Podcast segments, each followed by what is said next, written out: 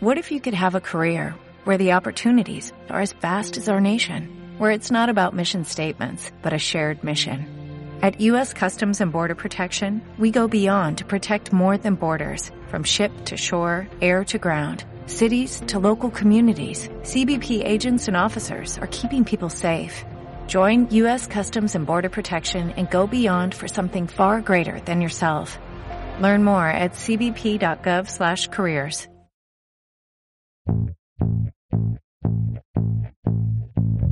The court finds that both of these killings were indeed heinous, atrocious, and cruel, and that they were extremely wicked, shockingly evil, vile, and the product of a design to inflict a high degree of pain and utter indifference to human life.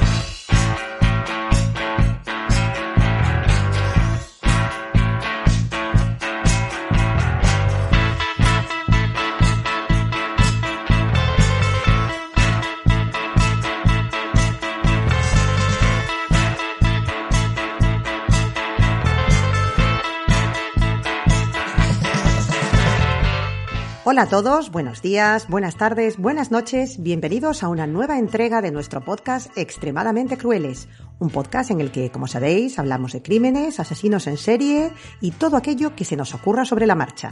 Empezamos.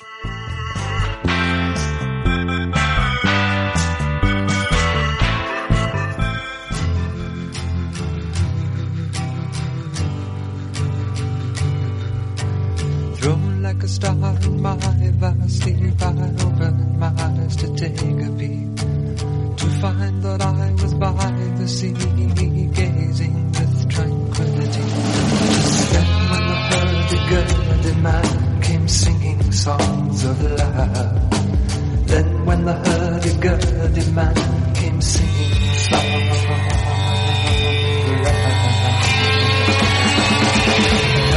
love.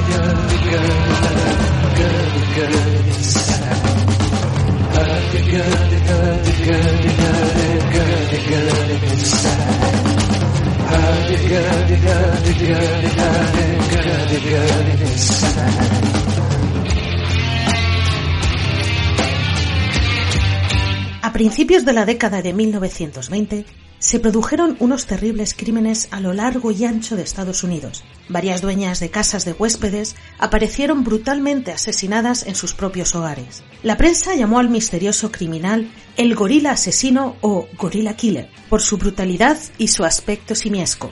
Y la policía emprendió una búsqueda que les llevó de costa a costa. Ages past, unenlightened shadows cast down through all eternity, the crying of humanity. Tis then when the hurdy-gurdy man comes singing songs of love. Then when the hurdy-gurdy man comes singing songs of love. Hurdy-gurdy. Hurdy-gurdy, hurdy-gurdy, hurdy-gurdy, sad.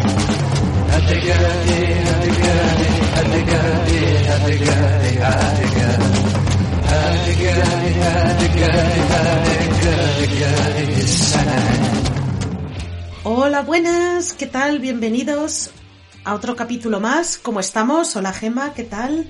Hola, hoy estamos solas, que María ha perdido el autobús, la pobrecita. Sí, entonces no sabemos si nos dará la sorpresa más adelante o no. Así que de momento os tenéis que conformar con nosotras. Bueno, oye, tampoco estamos tan mal, ¿no? Pero tenemos buenas noticias, ya hemos hecho el resultado de la encue- encuesta. Cuéntanos, Gema, ¿qué ha pasado? Es verdad. Pues bueno, tú eres la que tenías los títulos, que no me acuerdo, dímelos. Sí, los tengo yo. Entonces, tenemos título 1. La opción uno. Era, si lo sé, no saludo. Número 2, no sepa que me invitan. Si saben que se me va la mano con el veneno, es que yo ya me río, no puedo. Y 3, mírame mal, arsénico que va. Y esto es como... Y el Entonces- ganador es Andy Oscar. No, Andy- para opción 3. Que va. Mírame mal. La opción 3, Mírame mírame mal. mal. arsénico que va. O sea que a partir de ahora, si hablamos de veneno y de los grupos, ya tenemos nuestro cuarto grupo. Además, lo voy a remarcar aquí para que se nos quede para siempre. Sí, porque además tenías bastantes más, o sea que, bueno, en algún momento tendrás que volver al tema. Es que de veneno, de verdad, y ya no solo es el tema, tengo de venenos, entre venenos serios, o sea, bueno, venenos envenenadores, perdone, perdón, envenenadores serios, entre comillas, envenenadores estúpidos, tengo ahí una lista para aburrir, o sea que sí, que puede caer otro capítulo más, ¿eh? Los estúpidos son los que molen. Sí, sí, sí, sí, sí. O sea que dejaré los que son así más largos para un programa y haré otro programa de Somos estúpidos. ¿Para qué hemos nacido? Somos estúpidos. Además ya tenemos el título del programa así. directamente, va a ser el Mírame va. Arsénico que va. Sí, mírame mal, arsénico que va, o sea, se va a Que llamar nosotros hemos, así hemos directamente. copiado descaradamente a los chunguitos, eran los chunguitos, ¿verdad? Siempre se me olvida. Sí, sí, estoy diciendo que sí, muy segura, ¿eh? Y oye, que muchas gracias por votar, nos hace mucha ilusión, ¿eh? Si se te ocurre alguna pregunta o algo, porque yo la verdad es que estoy, como tengo la cabeza como la tengo, no se me ocurre nada que preguntar con este señor. Nada, pues no, simplemente mira, como estamos últimamente, que si estamos con los Goya, eh, para arriba, para abajo y tal, siempre estamos hablando de películas extranjeras. ¿Y por qué no nos recomendáis películas españolas? Me gustaría que nos recomendaran películas españolas donde haya, oye, asesinos o asesinas. Estaría muy bien si nos pueden recomendar algo apañol. Español. Español, Sí. ¿vale? Bueno, a ver, Estaría muy a ver, bien. tenemos, bueno, ya no- nos vamos a ir un poco por los cerros de Úbeda, pero bueno, Sí. tenemos mucho fantaterror y tenemos slashers patrios. Sí. Sí. Como por ejemplo, Mil Gritos tiene la noche de Juan Piquer Simón, película a reivindicar Bueno. Sí, sí, sí. siempre. Que sale Frank Braña, el hombre que siempre muere. Oh. Es como el Sean Bean patrio que teníamos aquí en España. Sí, sí, entonces yo creo que estaría súper bien que la gente nos re- recomendara, oye, cine español, cine español, incluso series, series españolas, si conocéis, de ahora o de antes. Sí, no, no, sí son. Ganadores de un Goya o no, de todo. Sí, y que además el cine cutre a nosotros nos gusta mucho. Sí. Ahora, a- aprovechamos ahora que no está María, que es Garci, para, Justo. para reivindicar el cine cutre. Lo llevamos en secreto, como las hemorroides. Nos encanta el cine cutre, ¿vale? Desde la película del sofá asesino, como la de los castores que matan a jovencitos, Zombievers. de todo. Eh, ¡uh, esa es mejor. Y recordemos, creo que lo dijimos una vez, que nos vimos las películas de Las cinco. Sharknado en una noche, ¿no? Las cinco. Las cinco. No, creo que después de la cuarta ya no veíamos, nos fuimos a la cama, pero nos despertamos como dos horas después y nos pusimos la quinta mientras desayunábamos. Sí. Algo así fue. Sí, fue una especie de, de fiesta que hicimos en honor a- al estreno de la última película, que a mí me decepcionó bastante después de visto lo visto. Pero bueno. Pero bueno, no está, no, está está mal, pero eso, no, esto no lo hagáis Sí. en casa, chicos, no lo hagáis en casa, por favor. Somos muy brutas. Acabas con, las- muy con la- con el cerebro fundido. Bueno, Bueno, vamos a empezar, oye. que ya nos estamos enrollando demasiado. Sí, pero cuéntame un poco, vamos al tema que nos presentas hoy, por favor. Bueno, pues yo, como siempre, ya sabes, me voy a los 20, que me gustan a mí. Bueno, a los 20, a los buenos, a, los, a 1920. Ah, vale, vale, vale. Bueno, no los de ahora, los de ahora que han empezado muy mal. Ya. Bueno, estos acabaron muy mal en el 28, ya sabes que hizo crack la bolsa. Pero bueno, Ya. estos mm, empezaron bien. Genial, pues cuéntanos, por favor, que estoy encantada con esto. Pues este es, eh, bueno, dicen que es el primer asesino en serie con motivos sexuales, ¿no? De estos, Sí. eh, de Estados Unidos. ¿Ah, sí? Que el tipo, eh, 20, bueno, 22 víctimas Sí. eh, oficiales. Sí, sí. Pero luego hay como unas 5 o 6 más por ahí que se le, que seguramente hubiese sido él, pero no había pruebas concluyentes. Vale. de que hubiese sido él, pero vamos, esto es como lo de Ted Bundy, de sí, sí, yo 22 sí, pero hay unas cuantas aquí que me da que también has sido tú, desgraciado. Sí, que están ahí en la lista, pero ¿qué tal? O sea, has dicho que es asesino en serie, no asesino a secas. No, no, no. Primer sexual, asesino en serie sexual. Sí. Uh, Y vale, vale. Vamos a empezar, esta vez voy a empezar por el principio. Bueno, este es Sí. como Doity, sabéis que me gusta la gente que cambia de nombre, bueno, pues este le cambia el apellido, entonces mm, espero no liaros, porque de vez en cuando lo, llamo de una, lo, llamaré de una manera y, otras veces lo, llamaré de otra.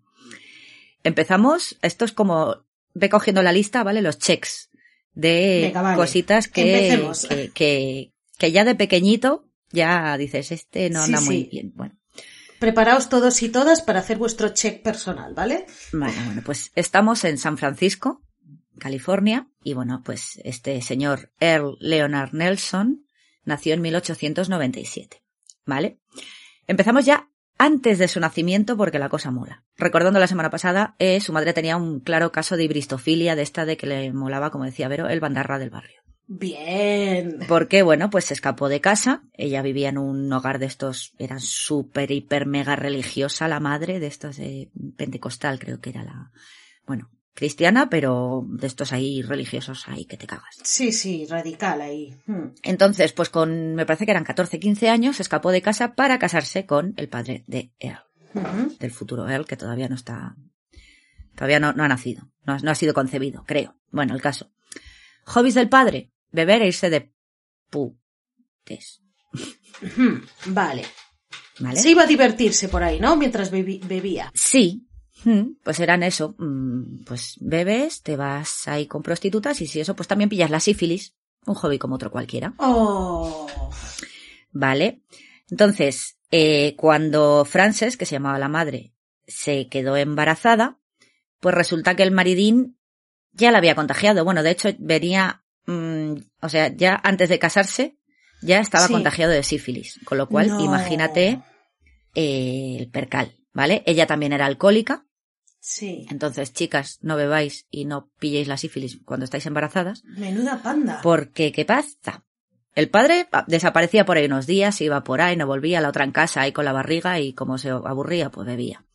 Total que llega el día eh, 12 de mayo, ¿vale? De 1897, la mujer empieza a notar, pues eso, que va a dar a luz. Estaba sola en casa, porque el otro andaba por ahí, no se sabía dónde, estaría por ahí bebiendo algo, porque lo poco que trabajaba se lo gastaba en bebercio. Be- Bien, bien, con un niño en camino, perfecto. Total que bueno, pues ahí se va ella sola, caminando al hospital. Pues mm, como mi marido no sabe dónde está, pues bueno, pues ya voy yo y ya doy a luz aquí en el hospital. Bueno, total que las monjitas, cuando llegó, claro, ya debía tener media cabeza este fuera. Es que me lo imagino ahí. Vale, bueno, pues las monjitas levantaron aquellas faldas y aparte de ver la cabecita asomando, pues vieron que, que vamos, que, que Frances no es que tuviera el chichipa farolillos, es que tenía la feria del chancro completa. O sea, tenía una sífilis ya avanzada ¡Ay, Dios! que flipas.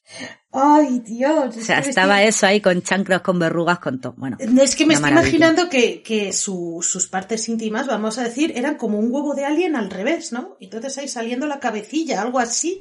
Mm. sí, o sea, yo creo que solo le faltaba el ácido. Que conste que yo no he visto fotos de, de una parte íntima con mucha sífilis. Con- he visto con un poquito de sífilis, pero no muy desarrollado eso. Lo he visto, no lo he visto, gracias a... Vamos. Yo, yo sí, porque una cosa. momento. Momento. No, no. He visto fotos. Ah, vale, una de las vale. cosas, claro, mi hermana, una de mis hermanas que es Ah, es verdad. ginecóloga, pues tiene libros en casa. Entonces yo cuando era pequeña, pues bueno, mis hermanas, otra de mis hermanas también y tal, pues está, siempre estábamos ahí mirando las guarrerías asquerosas estas que hay en los libros de medicina. De, Mira, un chancro duro, un chancro blando. Bueno, dejemos los chancros. Total, y luego que- salió así la niña. Claro, así pasa, así pasa. Entonces, bueno, dejemos los chancros y, bueno, pues vamos a decir que eh, este señor Earl Leonard Ferral, Ferral era el apellido del padre, ¿vale? Por eso os digo Sí. que vamos, voy a ir cambiando. Eh, nació eso, el 12 de mayo, de padres sifilíticos y alcohólicos. Check. O sea, porque ya... Pobre chaval, o sea, ya, Ya. lo tenía todo. Y aquí tuve pregunta a mi hermana, ¿la sífilis congénita existe? ¿Pueden hacer un niño con sífilis de madre sifilítica? Sí. No. Y también puede tener muchos problemas. Bueno, puede salirte con síndrome de abstinencia el niño si eres alcohólica durante el embarazo. Con lo cual, Ah, check, check. ¿Vale? ya tenemos dos mosquitas. joder. Empezamos bien. Bueno, como hemos dicho que la sífilis estaba bastante avanzada tanto en el padre como en la madre, pues cuando solo tenía cuatro meses, se quedó huérfano de ambos dos. Bueno, el padre creo que desapareció y luego se encontraron el cadáver como cuatro días después. En una borrachera o algo de esto. Y luego la madre sí que murió de sífilis. Debía tener ya, Sí, sí. debía estar sin nariz y todo. Algún día hablaremos de la sífilis en el siglo XIX porque es muy divertida. Bueno, pues al bebé, que te digo, cuatro meses, se, pues se lo envió, se le, se le envió con su, con su abuela materna, que se llamaba Jenny Nelson, que hemos dicho que era una mujer muy devota de la iglesia Sí, sí. pentecostal, ¿vale? Jenny, pues, evidentemente no iba a dejar que el bebé se descarriase como pasó con su hija, con Frances, y bueno, por eso cambió el apellido del niño, que era Ferral, del padre, por el suyo, que es Nelson, ¿vale? Entonces, en Mm. muchos sitios le veréis como Edward, eh, perdón, Earl Nelson, ¿vale? Vale, vale, vale. Y bueno, pues la abuela lo crió porque, claro, date cuenta que la madre es que cuando se escapó de casa tenía 15 años, o sea que es que era jovencita. Uf, Entonces lo crió, crió al bebé con eh, sus dos hijos pequeños, Willis y Lillian, que tenían 8 y 10 años. ¿Vale? Era como, como uno más. O sea, la- lo- sí. se crió con sus tíos como si fueran pocos sus hermanos mayores. Hogar hiperrígido, hiperreligioso. O sea, esos niños es que no jugaban, ¿vale? Lo- el único tiempo que tenían así un poco de ocio, lo que tenían que dedicarlo a leerse la Biblia, pues eso, aprenderse básicamente aquí las escrituras de memoria. sí, sí, no, no me extraña que O se hubiera fugado. Check. Otro check para, para infancia molona, ¿vale? Pero bueno, yo no sé si es por la sífilis o por el alcoholismo o por, ve, a saber qué. Pero bueno, resulta que Earl, a pesar de, de recibir pues la misma educación que sus tíos, y pues no hacía cosas muy normales, ya, ya de, ya de pequeñito, ¿vale? Por ejemplo, comía con las manos. Comía con las manos, además hacía como mucho ruido, hay sonidos guturales, como, Como, como si nunca hubiera aprendido a manejar un cuchillo y un tenedor. Sí, pero date cuenta que se fue con su abuela con cinco meses, o sea que le enseñaron perfectamente, lo que pasa que no le salía Claro, de o la sea, punta de- de, de- la nariz y comía y... O sea, no es que, o sea, perdón, o sea, no es que el niño tuviera a lo mejor alguna enfermedad mental o algo, o sea, simplemente el niño ya pasaba de todo. O bueno, o a lo mejor tenía alguna enfermedad psicológica, ¿no? algo Pero- tenía, algo seguramente Sí, tenía, claro. sí, el problema es que estamos hablando de 1800 y mucho, Claro. 1900 y poco. Que es muy pronto para, no había medios para hacer un diagnóstico fiable, sí. Sí, bueno, una mujer estaría histérica y le quitas el útero, ya está. Bueno, el caso. Comía así rarito. Eh, también le gustaba andar, pues, o haciendo el pino o a cuatro patas. Ah, Vale, cómodo, vale. Divertido para ser un niño, mira. Una cosa que ya empezó de pequeño, pero luego seguía haciendo de mayor, que es que me llamó muchísimo la atención, es No que me él... que hacer el pino. No, no, esto, la abuela, pues ella le vestía para ir al colegio, ¿no? Pues, le, pues Sí. eso, bien limpito, con tu, con tu, con tus pantaloncitos, tu camisita o lo que sea, tú te vas al colegio, pues bien, normal. Bueno, pues cuando volvía del colegio, volvía a casa con ropa que no era suya, que parecía que se la había intercambiado con un, con un, con un vagabundo. Pero algo, como algo normal lo hacía. Sí, sí, Pero- o sea, no es que lo hiciera una vez, es que lo hacía como con regularidad. Oye, a lo mejor fueron, fue la gran enseñanza de su abuela madre, que es bueno compartir y hay que ayudar a los pobres, y él quería ayudar a los pobres del barrio. Oye, a lo mejor lo hacía con buena intención. Pues es Aunque posible porque no, no, pero, Pero- es posible porque te digo, tenía, o sea, el niño estaba todo el puñetero día, porque como hemos dicho que era un poco rarito, eh, repetía muchas veces, se ponía a hablar y empezaba a repetir, eh, yo qué sé, pues el Apocalipsis de San Juan y, y como mascullando, o sea, era, debía ser Sí, sí. una joyita, una laja con dientes la cosa. Y bueno, pues en el colegio, pues como era un poco así, pues no duró mucho, así que su abuela pues tuvo que educarle al final en casa, ¿no? Hmm. Y lo que hemos dicho, a golpe de Biblia. Ya, además era literal. Imagínate cómo salía, cómo salía aquello. Otra vez, check. Vale, bueno. Llegamos a la adolescencia.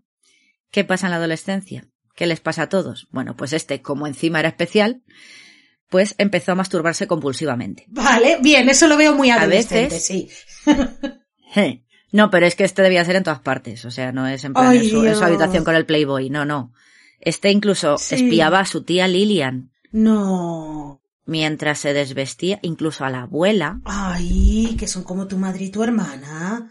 Bueno, aunque sean tu tía y tu abuela, me da igual, es familia. Bueno, efectivamente, aunque sean tu madre y tu hermana, tu tía y tu abuela. No, Earl, no. mal chico, mal chico. Total que la abuela, pues imagínate cómo estaba. Obviamente se la llevaban los demonios. Pero claro, bueno, para él, para ella sería algo del demonio, porque eso, vamos. O sea, ya lo de masturbarte, mal. Esto a Jesús no le gusta que te masturbes. Y si encima lo haces mirando a tu tía, y encima lo haces en cualquier momento, en cualquier sitio de la casa, Sí, Vamos a comer, espera que acabe. es que, pues Toma claro, cremita. No. qué asco. Luego me dices a mí con los chancros. Perdón, perdón, perdón. Bueno, total.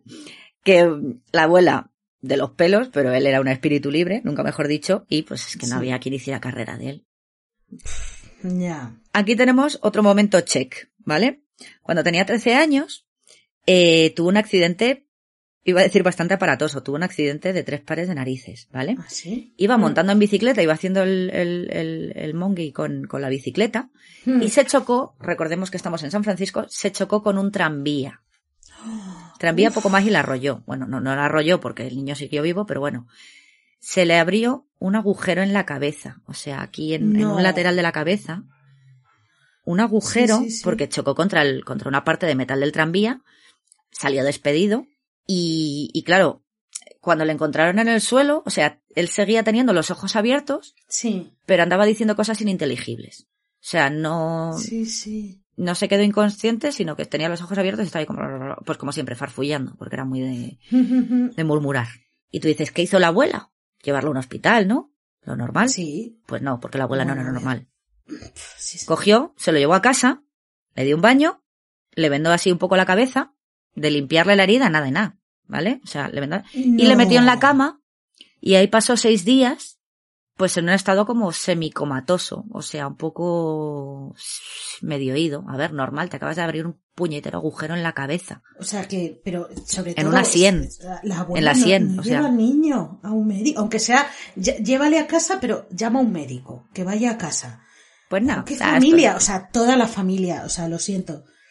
O sea, y raro que no hayan empezado también el tío y la tía a matar. O sea, menuda familia. Es que dices, normal que la mujer, que la, que la madre de él se, se hiciera alcohólica, ¿eh? Para aguantar a esa madre. Claro, menuda infancia habrá tenido esa chica. Puf. Bueno, pues, lo que hemos dicho, no le limpió la herida. O sea, tú imagínate a saber qué infecciones pudieron entrarle o, o incluso lo, Sí, prof- sí. lo profundo que, que podía haber sido el, el, el daño cerebral. O sea, que él tenía un agujero. Es que no sabemos si, si, si le llegó a, o sea, ¿dónde le llegó? Tenía un, un agujero en la sien, ¿vale? Básicamente. Dios mío. Total que, bueno, pues eso, la abuela le dejó en la cama y se olvidó de él. Cuando, después de esos seis días, pudo levantarse, estaba deshidratado hasta el punto de, vamos, de, de casi morirse, vaya, llevaba seis días sin beber agua. Sí, sí. Eh, estaba... Puede ser. Perdón, Sí, sigue, sigue. Ahora te hago una pregunta. No, no. Sigue, Ah, vale, sigue. no, estaba sucio porque, mm, imagínate, no controlaba sus esfínteres, o sea, estabas metido en la cama, estás en, pues todo, te lo hacías todo encima, Sí. ¿vale? Y bueno, y pues evidentemente desorientado. porque te han pegado un pobre. ostión en la cabeza y te han metido en la cama. Sí, sí. Dime, dime. Es que hasta, hasta ahora te da pena. Hasta ahora, luego ya no. Pero claro, entiendes que a lo mejor ahí hubo unos factores físicos, biológicos y tal que le llevaron a, a esto. Sí, claro. Vale, una pregunta. Tal vez, por lo que cuentas, la abuela le dejó ahí. Tal vez le dejó para morir. Es posible. Es posible porque la abuela estaba hasta el último. Posiblemente que fue como muérete. eh, La última, la, la Sí. abuela estaba hasta el último pelo de él. Sí, es que, Porque, claro. porque no hacía carrera de él. Como era tan especialito, por mucho que lo dije, le dijera que esto no se hace, que tal que cual, él sí, la Biblia se la sabía y él Sí, luego siempre tenía como, como que, ay, como que se, se arrepentía, ¿no? De sus pecados, pero, pero, pero realmente no podía evitarlo. O sea, Sí, sí, sí. Tal vez es que no tenía esa capacidad, porque visto lo visto, a lo mejor es que era un chico que también, a lo mejor tenía alguna discapacidad o algún problema o alguna enfermedad, el pobre. Sí, Hasta aquí el pobre, ¿vale? seguramente. Luego ya no. Claro. Seguramente. Y bueno, pues en los meses que siguieron al accidente, pues su comportamiento Perdón, disculpadme un momentito la introducción porque por fin ha llegado nuestra tercera chica. Hola María, Bien. bienvenida. Hola. Hola. Aquí estoy con la lengua afuera, pero he llegado por fin. Gracias. Bien. Gracias por dejarme entrar, por dejarme entrar, por acogerme en vuestro seno. Gracias, chicas. Nada, no, no llevamos mucho, no te preocupes. Infancia de mierda hasta ahora, así Surprise. Has que. perdido una bonita conversación sobre, sobre chancros de sífilis. Sí. Oh, vale, vale, vale. Pues luego ya rebobinaré entonces. Muy bien, pues Pero nada. Me, incorporo y escucho muy atentamente porque con este teaser ya ve Gema, vamos. Yo estoy flipando en con resumen, este. en resumen, todos Sí. los checks de infancia de mierda los Sí. tenemos, Vale. ¿vale? Padres alcohólicos y esas cosas. Entonces, bueno, eh, la cosa es que se nos había pegado un ostión contra un tranvía, se había abierto un agujero en, en la sien y la abuela pues le había dejado en la cama durante seis días sin darle de beber, sin limpiarle pues las heces y esas cosas y tal. Maravilloso. Sí, nuestra teoría es que le dejó ahí para morir, básicamente. Sí, porque la abuela estaba hasta el moño de él, Así que no me extraña. Vale. Pues hija. mm. Y bueno, hemos dicho que su comportamiento empeoró. Eh, y bueno, también tuvo unos síntomas, ¿no? Que se quejaba de dolores de cabeza constantes, se desmayaba así de golpe y porrazo. Claro. Y otro tic, otro check. Ya. Empezó sí. a mojar la cama. Esto sí, también nos suena. Sí, sí. Ah, Empezó a mojar la cama esto con 13 años, ¿vale? Toma. vale, vale, vale. Y la abuela, como ha dicho Bea, en vez de cuidarla, ¿qué hacía? Le echaba la bronca. ¿Y el qué hizo? Pues empezó a automedicarse. Y el que sabría de qué tomarse para, para, para los dolores de cabeza y tal. Bueno, pues, como de padres gatos, hijos michinos, pues lo que hizo que la única manera que encontró de, Hmm. de acabar con esos dolores de cabeza fue el alcohol. Alcoholi- alcohólico con 13 añitos. Qué maravilla. ¿Vale? Empezó a beber con 13 añitos. De momento me está dando mucha pena este chaval. bueno, ya veremos luego. Luego ya veremos Eh, qué es eso. Sí, la verdad es que da mucha penita, ¿eh? De por ahora. luego ya veréis. Por ahora, por Sí. lo que me habéis contado y por lo que estoy escuchando. Sí, sí. Y bueno, pues poco después, cuando, cuando él tenía 14 años, su abuela ya se fue para el otro barrio, Bendita ella. Y entonces que mm, él se tuvo que ir a vivir con, con su tía Lilian, que claro, eh, como le sacaba eso como 10 años, pues ella, Lilian ya estaba casada y, y tenía dos hijos, ¿no? Al marido de Lilian, pues no le hizo ninguna gracia que aquí el sobrino salvaje se fuese a vivir a su casa. No me extraña. Claro. Vamos Que normal. Hombre, es que menudo regalito, ¿eh? Sí, sí, pero Con tus dos hijos tú no quieres a una persona así, y más Ya en aquella digo. época. Claro, pero Lilian le tenía cariño, porque al fin y al cabo era como su hermano pequeño, ella también la había cuidado y la había Mm. criado. Entonces, bueno, pues Ya. el marido pues se tuvo que, que aguantar Que tal vez, ajo y agua sí, y... esa tía fue el único, a lo mejor, cariño, o a lo mejor la única imagen materna que tuvo ese chaval, posiblemente. Madre Sí, sí, sí, la única que, los- la única que le trataba con, con amor durante toda su vida fue su tía Lilian. Sí. Entonces, ya como tenía 14 añitos y no hacían carrera de él, porque eso se lo expulsaron del colegio, no, eso, 14 añitos, sin oficio ni beneficio, pues empezó a buscar trabajo. Y bueno, pues encontró así pequeños trabajillos y tal. Problemas que no le duraban ninguno mucho, pues por su ya famoso extraño comportamiento, ¿vale? Seguía apareciendo por casa, otra vez con ropa vieja en lugar de la que había salido. O sea, esto fue Sí. constante. Eso no solamente lo hacía de pequeño, esto cuando ya con veintitantos años seguía haciendo esto, que dices, pero ¿qué te pasa? Pero yo incluso llego a pensar, voy a pensar algo positivo que lo hacía por, por lo que hemos hablado antes. Le han enseñado desde pequeño la Biblia que hay que compartir, que hay que... Y yo incluso quiero verle un, un, un, un lado positivo a esto que a lo mejor lo tenía tan metido en la cabeza que lo que quería era compartir, ¿no? Con la gente pobre. Yo, de pequeño, Vamos a verlo de ese lado, ¿no? De niño, de niño pequeño en el colegio, puedo entenderlo, pero yo creo que de mayor directamente se pillaba tales mierdas Bueno, también que igual le robaban. Y ahí Y apañaba luego con lo, primero que encontraba. encontraba. Yo creo que sí, ¿eh? Pero bueno, oye, Ahí también, eso igual, también, también, ¿eh? igual es lo que dice Bea, porque es verdad que de era pequeño, buen pues, no sé, samaritano, claro, antes de Claro, lo hacía de del todo. chiquitín. de niño era por eso, de mayor ya a lo mejor era pues eso, que se había pillado una, una castaña que no Importante. No sé, no sé. Esto, teorías mías locas. Y bueno, pues también esto sin, sin haber conocido a su padre, porque no podía tener recuerdos de él, pero hacía lo mismo que su padre. De repente desaparecía durante días o semanas de casa. No sabían nada de él, pero bueno, luego volvía, apestando alcohol, evidentemente.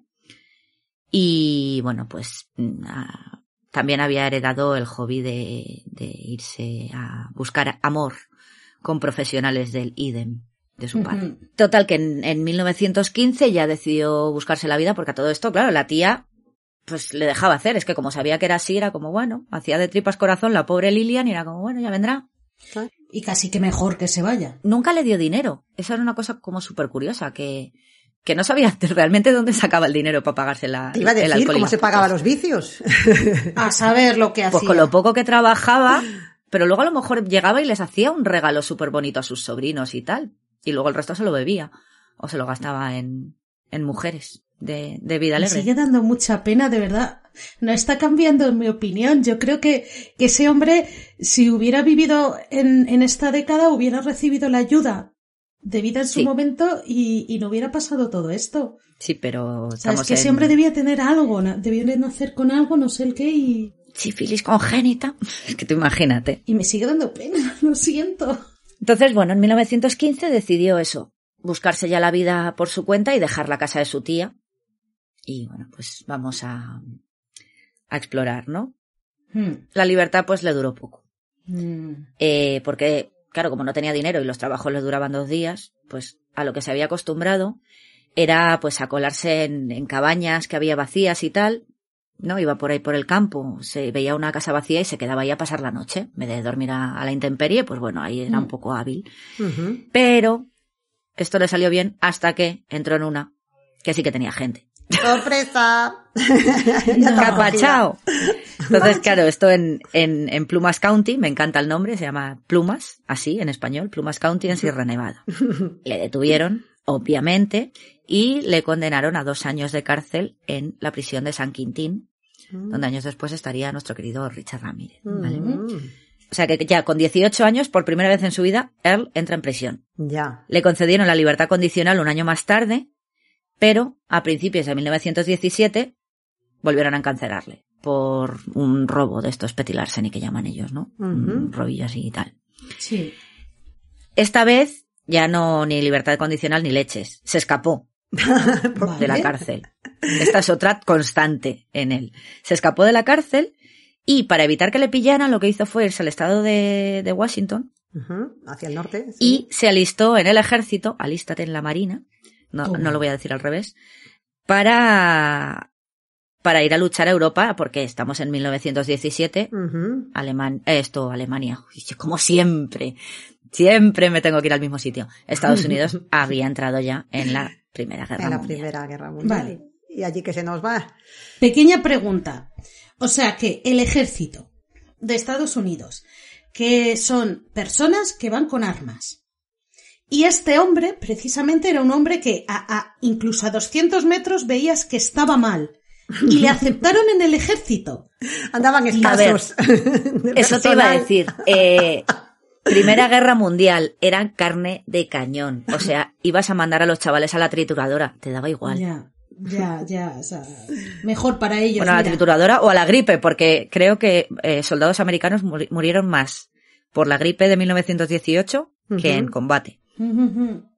O sea, las trincheras, en Verdún y en el Somme, ahí cayeron, bueno, de todo. Aquello era, Pero americanos sí. creo que murieron más, más por la gripe de 1918 que, Ujú, ujú. o sea, por la gripe española, famosa. La mal que- llamada gripe española. capullos. Efectivamente. Sí, sí, sí, sí. Pero porque sea, aquí no. Entonces, bueno, ¿le ves que está mal? Sí, pero necesitamos carne de cañón, nunca mejor dicho. Ya, Entonces ya, pues A la mira. a la igual, trinchera. Oye, uno que, uno que te sacabas del medio ya, si tal, oye. Sí. Por eso, y, y si se cargaba algún boche de, De paso. paso, pues. Y te- claro, tú dices, el ejército. ¿Tú te imaginas a este que comía con las manos, que andaba con las manos, que está, andaba todo el santo día meneándosela? ¿Tú le ves hecho para la vida en el ejército, para la vida militar? La verdad que no. Le ¿eh? ves muerto a los tres días. Ya. Pero vamos, me da a mí que la historia nos va a confirmar Bueno, pues- que no. Evidentemente, a la primera de cambio desertó. Normal. A ver, es que, que hijo mío. que... Pero es que espérate, como luego no sabía qué hacer, volvió a alistarse. Anda, si es que... Y otra vez desertó. Un- Bueno, una noche que tenía guardia, estaba ahí aburrido haciendo la guardia del turno de noche, dijo, me largo. Y se fue, y no volvió. Yo quería salir con mis amigos y me ha tocado guardia. Me voy. Que eso parece Sí, la sí, guerra sí. de Esto- Gila, no me fastidies de eso. Ahora soy desertor, ahora vuelvo, ahora me reengancho, ahora me marcho otra vez. Claro, iba como bajando por la costa, ¿vale? Porque hemos dicho que había ido a Washington, primero se alistó, desertó, luego bajó un poquito, se alistó en otro sitio, desertó, y luego ya volvió a San Francisco y volvió a alistarse. Dios, por favor. Qué periplo.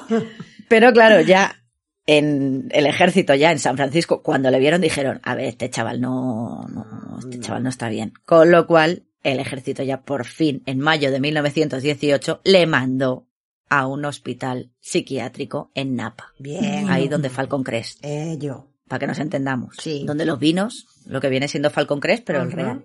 Aquí ya empezamos con en, en esta época se le hubiese, hubiese tenido una oportunidad, sí, pero en 1918 la psiquiatría estaba como estaba. Con lo cual, la primera evaluación psiquiátrica que le hicieron nada más llegar al este, Napa State Mental Hospital me parece que se llamaba, no pensaron ni que fuera violento, ni que tuviese tendencias homicidas. Dices, bueno, vale. Pero sí que tenía tendencias escapistas, ¿vale? Ah, vale. Hasta cuatro veces escapó del hospital. O sea, ya, de, y esto es real, los celadores, bueno, los que trabajaban allí, ya le llamaban Houdini. Estaba pensando, digo, es que yo? es apelativo total. es el Houdini de los psiquiátricos. listo era para escaparse. Era Houdini. Y ya por fin, el 17 de mayo de 1919, que ya había terminado la Gran Guerra, o sea que estamos ya después de que ya llevaba la guerra seis meses ya Finiquitada. Pues ya el ejército licenció a Earl, porque al fin y al cabo eran ellos los que estaban pagando la hospitalización. Con lo cual, Entonces es como, ¿para qué queremos aquí al Houdini? mm, Pues le damos el alta. El doctor Rogers, el que os he dicho que fue el primero que le hizo la evaluación, el psiquiatra, eh, simplemente escribió, en el informe escribió, mejora. Las narices. eh, bien, todo relativo, todo tiene, vamos, te- claro, Mejora. teniendo en cuenta el punto de Progresa partido, adecuadamente. De partida. Ala, Ya te a digo. tu puñetera casa. 5,5, ¿vale? Entonces eso, mejora y pues él tuvo que volver a casa de su tía Lilian, porque viendo que la aventura de irse por ahí no le había salido bien, pues volvemos a lamarnos las heridas a casa. Pobre marido. Y otra vez, es como yo que pensaba que me había librado de él, pues no. El marido de Lilian, otra vez con el sobrino salvaje. Pero bueno, lo bueno es que a los pocos días, aquí duró, duró poco esta vez en casa de Lilian, encontró trabajo como, como conserje en un hospital, en el St. Mary's Hospital. Eh, seguimos en, en San Francisco, ¿vale? Que, que estamos aquí como Sí. pegando saltos un poco por la costa. Sí, este sí, sí. para evitar que le encontrasen, bueno, para que le, como tenía, al final había estado en la, en la cárcel y tal, pues bueno, lo que hizo fue dar un nombre, utilizar un seudónimo en el trabajo, ¿no? Dijo que se llamaba Evan Louis Fuller. Y en el hospital, pues entre otras personas, entre muchos otros trabajadores, había una señora que era un- una señora de la limpieza, se llamaba Mary Teresa Martin, que era una solterona de 58 años, católica, que vivía en una casa de huéspedes. La señora, claro, esa señora no había catado varón en su vida. Entonces, aquí los detalles del cortejo y enamoramiento, pues se desconocen. Pero bueno, el caso es que Earl, o Evan Fuller, como se hacía llamar, y Mary, a las pocas semanas de conocerse, se comprometieron. Oh, Dios mío. El 5 de agosto de 1919, o sea, es que dos meses de noviazgo, como mucho, ¿vale? Eh, pues esta Mary Teresa Martin se casó con el tal Evan Fuller, él para los amigos, que es que ya no, ya no es que pudiese ser su hijo, es que podría ser su nieto Es fuerte, ¿eh? Sí, en sí. aquella época. Mm. Ya, pero sin catar varón tanto tiempo. Pues claro, te agarras a un clavo ardiendo, aunque sea un poco rarito, porque seguía siendo rarito. Aunque tenga sus cositas, sí. Ya no. Y para él, pues esta sería la primera de las mujeres mayores que más tarde se convirtieron en su obsesión. Mm. Y lo vamos a dejar aquí. Pero claro, la pobre Mary, ella toda emocionada, porque además ella, hemos dicho que era católica, él era, bueno, la iglesia era pentecostal, ¿no? Pero bueno, él le dijo que, claro, ella decía, es que claro, yo solo me puedo casar con un católico. Tú no te preocupes, Cari, que yo me hago católico y nos casamos en una parroquia católica. Ah, Mm. Y, y ahí se casaron, o sea, ella, pues ella encantada, en plan Claro, de, ay, por lo- lo fin no se me ha pasado ahí, el, Claro, sí, sí. el tren, al final lo he cogido, ¿no? Con 58 años. Bueno, pues le duró poco la felicidad, pobre Mary. Jo. Entre todas las cosas que hemos dicho que hacía, ¿no? Lo de, bueno, lo de mm, irse de casa y volver con ropa vieja, no se bañaba. Un día le dijo, te preparo un baño. Y lo que cogió él, es que te tienes que reír, cogió un vaso, se quitó el calcetín y el zapato, se echó el vaso de agua por los dedos de los pies y dijo, ya está. Madre mía. Ay, ay, qué cuadro, por O sea, cosas así. Y bueno, y era celoso, ya, pero a un punto patológico, o sea, de rollo celos con el hermano de ella. De este, ¿quién es? No sé qué, es mi hermano. Pues es que te mira raro, tío, que es mi hermano. Ya, Ya. pero visto lo visto, lo que hacía él con su tía Ya, también, cierto. y su abuela. Touché. Y bueno, ladrón. sobre todo, claro. Y sobre todo para la pobre Mary, pues tú imagínate, eh, vida conyugal, temas de cama, pues él era un poco bastante bruto. Ah, Mm, Vale, ella pues como piadosa católica encima, pues eso, mm, ya había llegado virgen a los 58 años al matrimonio, pues es que él, ah, hubo una de estas que, que ya se dio un golpe, la tuvieron que hospitalizar y cuando, y él cogió, se la llevó del hospital para casa y directamente la forzó. O sea, Ah. bueno, que- Ay, pobre. y si ella no podía por lo que fuera, se ponía al lado y se la machacaba. O sea, una cosa horrorosa. Pobre mujer. Pero a todo esto ella no le dejaba. O sea, ella seguía ahí. No sé si por pena, por Creencias. la fe también. católica, que no te puedes, claro, no te puedes divorciar, con lo cual la pechuga con, Con lo que con este monstruo con el que te has casado. Sí, pues- sí, con lo que hay. Y bueno, pues el, esto fue el- en, en el 19, se casaron, ¿vale? Pues el 19 de mayo de 1921, o sea, casi dos años después de casarse, aguantó carros y carretas la señora. Tuvo lugar el primer suceso del que, a ver, desconocemos los pormenores, pero bueno, eh, porque lo único que, que existe es un, es un artículo del, en el día después en el San Francisco Chronicle. Pero fue la primera vez que ya enseñó un poquito la patita aquí el Earl Nelson, ¿vale? No sabemos el por qué, pero bueno, él apareció en una casa que estaba situada en el, en el 1519 de Pacific Avenue, que era el hogar de la familia Summers, ¿vale? Y bueno, pues llamó a la puerta. El hijo mayor de 24 años, Charles Summers, fue el que le abrió la puerta y él le dijo que, que era el fontanero y que había ido a arreglar una tubería, que había algo del gas ahí, y te- bueno, pues total, que él le dejó pasar, ¿no? El, este Charles, y Earl bajó al sótano donde estaba la pequeña Mary Summers, la hermana de Charles, que tenía 12 años. Ah. Estaba ahí en el sótano jugando con sus muñecas. Poco después, Charles escuchó a su hermana gritar, bajó corriendo y separó al fontanero de su hermana porque intentaba abusar de ella. No le hizo nada, Bueno. pero ya estaba ahí forcejeando con la niña.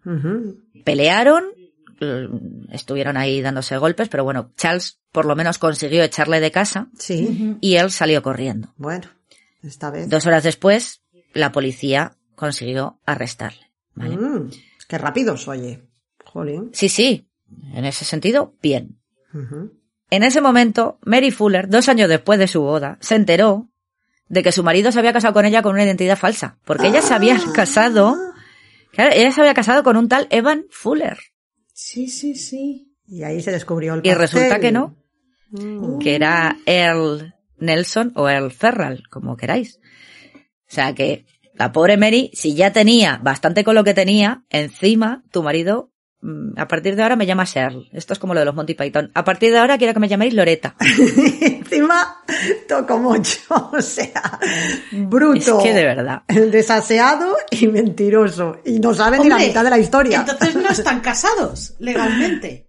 ¿Se puede Claro. ir? Dime que se fue, por Es- favor. Eso es una cosa que no tengo yo muy clara. Porque al ser un nombre falso, es que no lo sé. Interesante eso, sí. Pero de todos modos, una cosa es que tú digas que te llamas Loreta, como si yo ahora digo que me llamáis Loreta, y otra cosa es que cuando te tienes que casar tienes que llevar unos papeles, Claro. una partida de nacimiento, unas cosas, un certificado de empadronamiento, llámalo X, digo yo que tendrían empadronamiento en, San Francisco en, en lo- en los años 20. Algo, algo firmaría o algo, no lo sé. Algún y aparte, papelote, sí, presentó. O tú Sí, llegas, esto es como en Las Vegas, tú llegas y te casas y firmas el papel y te casas. y Claro, pero no si sé. tú presentas una documentación falsa es lo que dice, vea, esa boda queda invalidada, ¿no? En el momento Claro, en que y los- aparte, sobre todo, también queda invalidada ante los ojos de Dios, porque ella se ha casado bajo falso, ba- falsa promesa, es decir, esa persona le ha engañado, con lo cual incluso para la Iglesia Católica ese Se podría anular perfectamente. Inválido. Hmm. Se anula Ya, y pero nena, ya tengo 60 años. ya, ya, sí, ya. la- y igual no quiero divorciarme.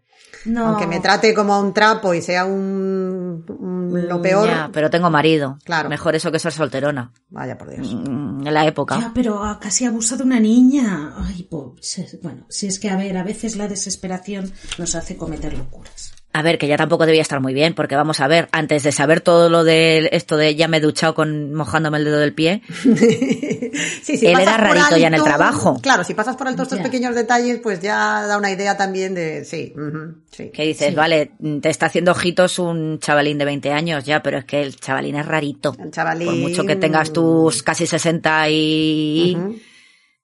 Yo igual me lo pensaba, ¿eh? Sí, sí, sí, igual había que pedirle un poquito, sí, sí, de, No de sé, yo. reposo a la idea, sí, pero bueno, está Sí. claro que aquí no fue el caso. Mm. Entonces, aquí cuanto, en cuanto le arrestaron, el cabrón se empezó a hacer el loco. Bueno, igual era verdad, es que yo ya no sé con este hombre. Empezó a compartirse otra vez de manera extraña, ¿no? Empezaba a balbucear, decía que oía voces y amenazaba con suicidarse. Pues mira, podría haberlo hecho. Total, que Mary y Lillian, la tía, la, la Sí. tía siempre vuelve. Decidieron internarle en el hospital de Napa, donde había estado ya. Pues eso, porque estaba como una chota el hombre. Como la marca de Machín, que hace mucho que no lo digo. ¿Eh? En junio, el 16 de junio de 1921. Dos años después de uno de sus, de, de sus momentos escapistas, por cierto. Este, el mismo doctor Rogers, este que tanto nos gusta, el que le había dado el alta, de lumbreras aquí, sí.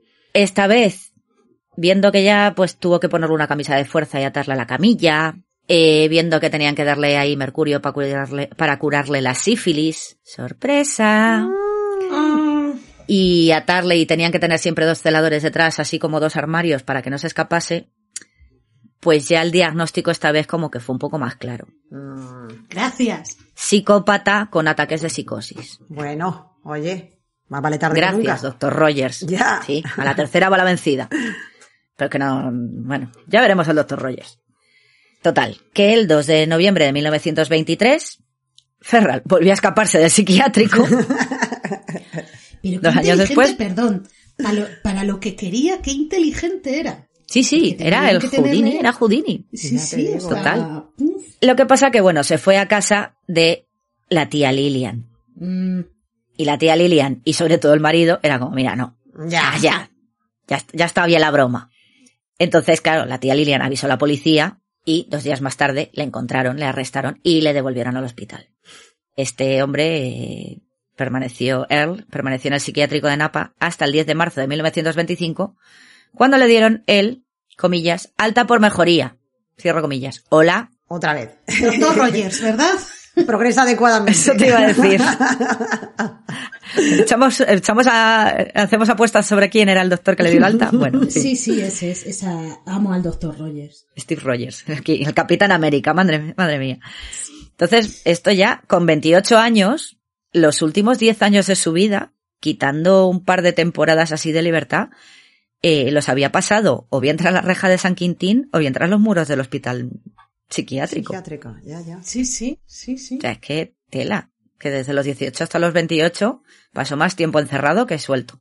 Bueno, pues él volvió con su esposa, que le recibió con los brazos abiertos, que dices tú, madre de Dios, después de todo lo que te ha hecho, ¿le perdonas? Ya, es muy fuerte Pues esto, sí. La verdad que pobre mujer, no sé. Sí, dependencia de mujer maltratada. Sí, total, Sí. sí. no, no, totalmente.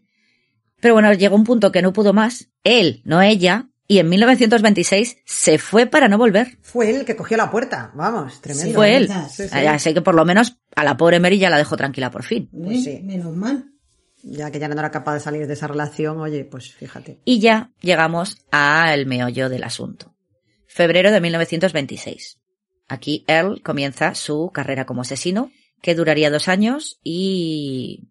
Bueno, esto lo hemos dicho al principio, pero bueno, así para hacerle un resumen a María, dejaría más de 22 víctimas a su paso, ¿vale? Porque oficiales son 22, pero hay otras 5 o 6 más o menos que, Que se le atribuyen. que se le atribuyen, que no hay pruebas, pero tienen toda la pinta de que habían sido él, Que ¿vale? Fue él. Vaya, vaya. Y según el escritor Harold Schechter, fue el primer asesino en serie de Estados Unidos, ¿vale? Asesino en serie con motivos sexuales, con, agresión sexual también. Sí, sí, ¿vale? sí. Hemos dicho que la primera mujer mayor, bueno, a ver, hemos dicho que en su adolescencia pajeril, pajillera, eh, se masturbaba mirando a su tía y a su abuela también, ¿vale? Señora mayor, Sí, o sea que gerontofilia aquí, ¿no? eh, gerontofilia a tope. Un cielo. se de casó nieto, o con sea, era el una que podía ser su abuela. O sea, Ya. hemos dicho que Mary, cuando se casó con él, él tenía veintipocos, ella tenía 58. 58 Sí, sí, Segunda le molaba señora el mayor. rollo. Mm. Pues sí. Pues eh, su primera víctima fue una señora de 60 años, que se llamaba Clara Newman, que tenía una casa de huéspedes en San Francisco. Esta señora vivía con su sobrino, se llamaba Merton Newman. Eh, claro, la casa tenía como tres pisos, ¿no? Ella vivía en la, planta de abajo y ahí alquilaba alguna habitación. El sobrino vivía en el segundo piso con su familia, con su mujer y su hijo, que me parece que tenía 19 años, si no me equivoco. Y arriba tenía otra habitación que era como una especie de estudio, tenía su cocinilla y tal, en el ático. Sí. Sí. Eh, Entonces, la mañana del 2 de febrero de 1926, pues esta señora, Clara, enseñó la habitación del ático a un misterioso individuo que venía ahí trajeado, con su Biblia en la mano, ¿no? Muy religioso él, dices, bueno, pues me fío de él, ¿no? Total, que el sobrino estaba ahí, pero no estaba haciendo sus cosas porque era el que llevaba las cuentas de la casa. Y bueno, empezaron a pasar las horas y tal, y qué raro, ¿no? Que, que mi tía que no dé señales de vida, de andar por casa, pero como que no, no sé nada de ella. Sí. Bueno, empezó a buscarla por toda la casa y hasta que por fin subió al ático y se encontró el cadáver de Clara Newman en el suelo, Hola. ¿vale? Tenía la falda levantada Uy. y la autopsia reveló que había sido estrangulada hasta la muerte, o sea, tenía marcas de dedos, Ujú. la había Sí. estrangulado con sus propias manos Sí. y después había violado su cadáver. Ah. Mm. Ya no te da pena, ¿verdad, Bea?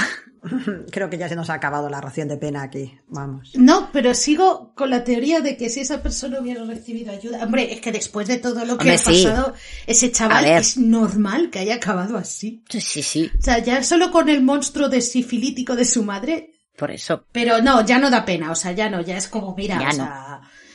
No tendría que haber salido ni del psiquiatra ni de prisión, esa persona, o sea, no. Al final, el No, culpable no. de todo es el doctor Rogers.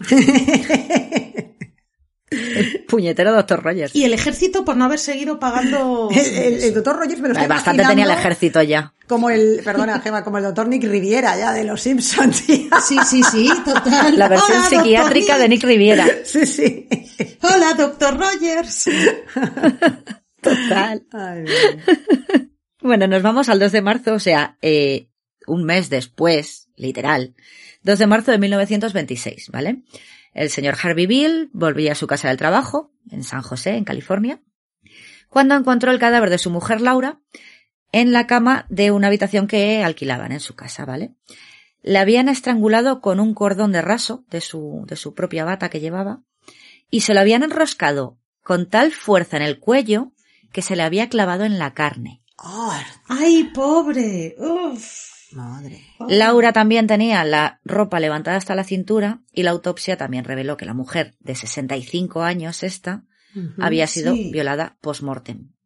Ay, pobrecilla. Pues ya tenemos un patrón aquí. Sí, eh, de hecho, era lo que os iba a decir. Voy a hacer un poco como Robert Verdela, ¿vale? Como el modus operandi fue el mismo con todas las víctimas. Y todas tenían así más o menos la misma edad, entre los 50, 60, 60 y algo. Sí. Pues casi que vamos a enumerarlas, porque es que al final tuvieron el mismo final horroroso, brutal, ¿vale? Sí, sí, Las asfixió salvajemente, o bien con sus manos, o bien haciéndoles un torniquete con algo, y después necrofilia con el cadáver, básicamente. Madre. ¿vale? Entonces, bueno, eh, este tipo, en un primer momento, estaba en la zona de San Francisco, bueno, sobre todo California, que era donde había crecido y donde había vivido toda su vida. Pero claro, cuando empezó a salir las noticias, empezaron ya a decir, esto, esto va a ser siempre el mismo, y empezaron a buscarle, pues empezó a viajar a lo largo y ancho de Estados Unidos, ¿vale?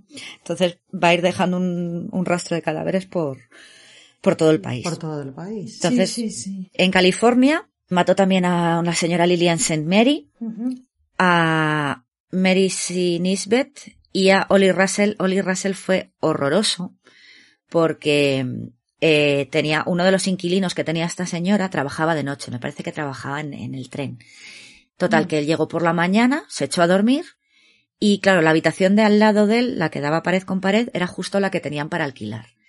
Y empezó a ir como gruñidos y golpes de la cama contra la pared. Claro, el hombre se levantó en plan, ¿quién está metiendo ruido? Que la señora sabe que yo duermo de día porque trabajo de noche, tal y cual. Total, que salió de la habitación ya después de un rato de clon, clon, clon, clon, clon. eh, miró por la mirilla y vio básicamente que alguien estaba for- dándole al fornicio, fornicando. Claro, el hombre se quedó en plan a cuadros, se volvió para su habitación y el hombre estaba súper agobiado en plan de, ¿Qué "Ostras, hago? pero si es una señora mayor que está casada, no me, imagi- no me Sí, imaginaba sí. yo que iba a hacer esto. Ya. Y Ay, pobrecito no- este hombre. claro, luego no, cuando salió el otro no miró por la mirilla ni nada porque le daba incluso vergüenza a él, en plan de, Sí, hostia, sí, que he visto aquí a la señora de la casa tirándose a otro que no es su marido porque el marido está en el trabajo Claro. y tal. Y luego cuando ya vieron que era un cadáver, tú imagínate el pobre hombre, Ostras, cómo se o tuvo sea, que que le despertaron porque estaban violando a un cadáver. Madre mía. Ay, ay, ay, ay. ¿Qué impacto te debe de dejar eso? O sea, tú imagínate el pobre hombre cómo se Es quedó. que, vamos, Bueno. Además, ¿qué dices? Es que podría haber atrapado al asesino, es que tal. Uy, uy, uy, pobre Sí. hombre.